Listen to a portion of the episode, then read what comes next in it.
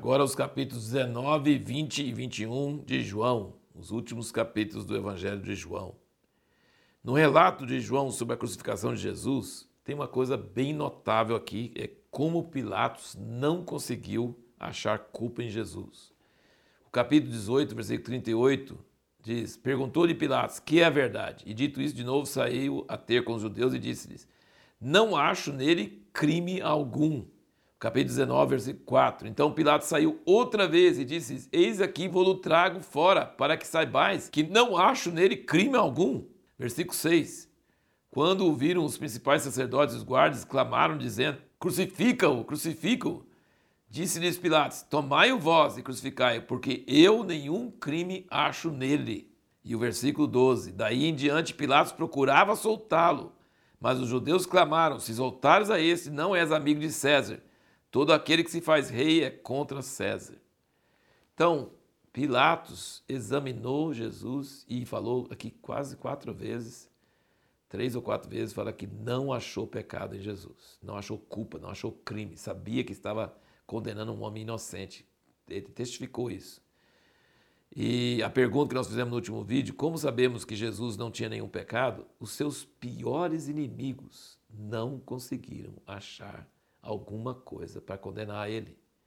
Aqui em João não fala, mas nos outros evangelhos fala que o sinédrio trouxe falsas testemunhas, um monte de falsas testemunhas, e não conseguiram achar nada. E o testemunho deles não, não batia. E depois ele foi condenado porque ele disse uma verdade, que eles, eles iam ver o filho do homem vindo no céu com poder e grande glória, citou Daniel.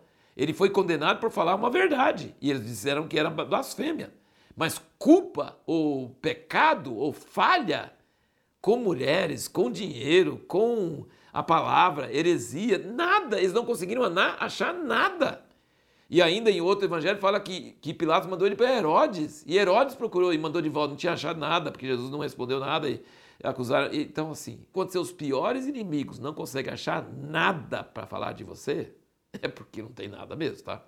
Não tem nada mesmo. Então Jesus foi examinado igual aquele cordeiro pascual que Moisés falou que tinha que ser examinado para ver se não tinha defeito nenhum. Jesus foi examinado para seus piores inimigos, políticos e religiosos, e não acharam nada.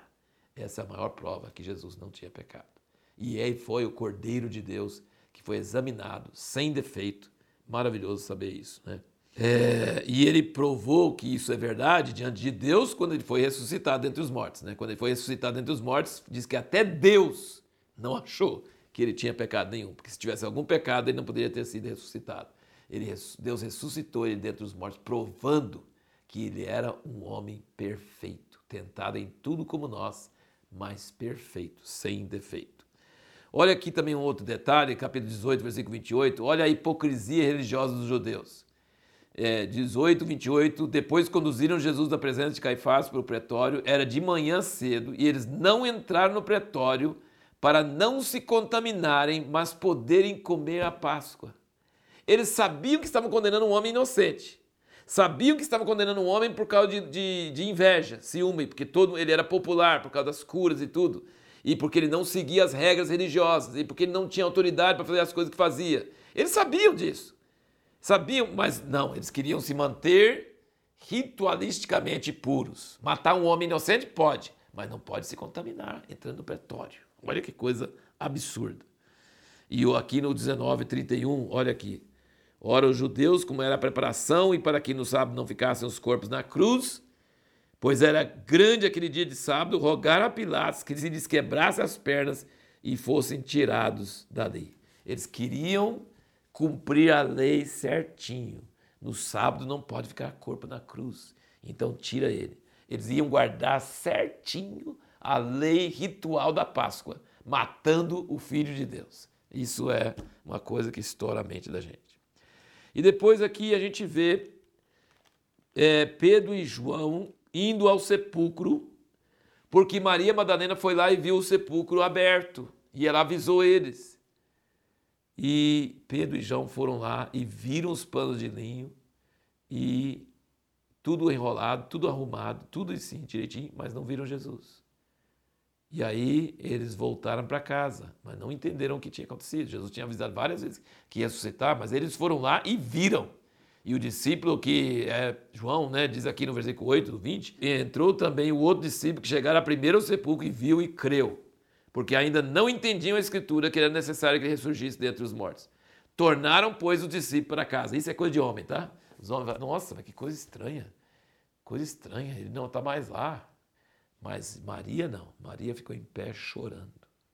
E enquanto chorando, abaixou, e aí, por causa dela ficar e não ir para casa, e ela ficar lá chorando, ela baixou e conversou com os anjos. Depois apareceu o próprio Jesus. Ele falou com ela: Mulher, por que choras? A quem procuras? Ela julgando que fosse o jardineiro, esse é o versículo 15 do 20. Respondeu-lhe: Senhor, se tu levaste, diz-me onde o puseste, eu o levarei. Então ela não entendeu a voz de Jesus e não percebeu quem ele era.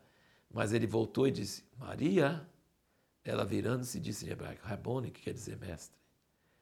E aí ele disse: Meu pai e vosso pai, meu Deus e vosso Deus. E ela voltou e falou: Viu o Senhor.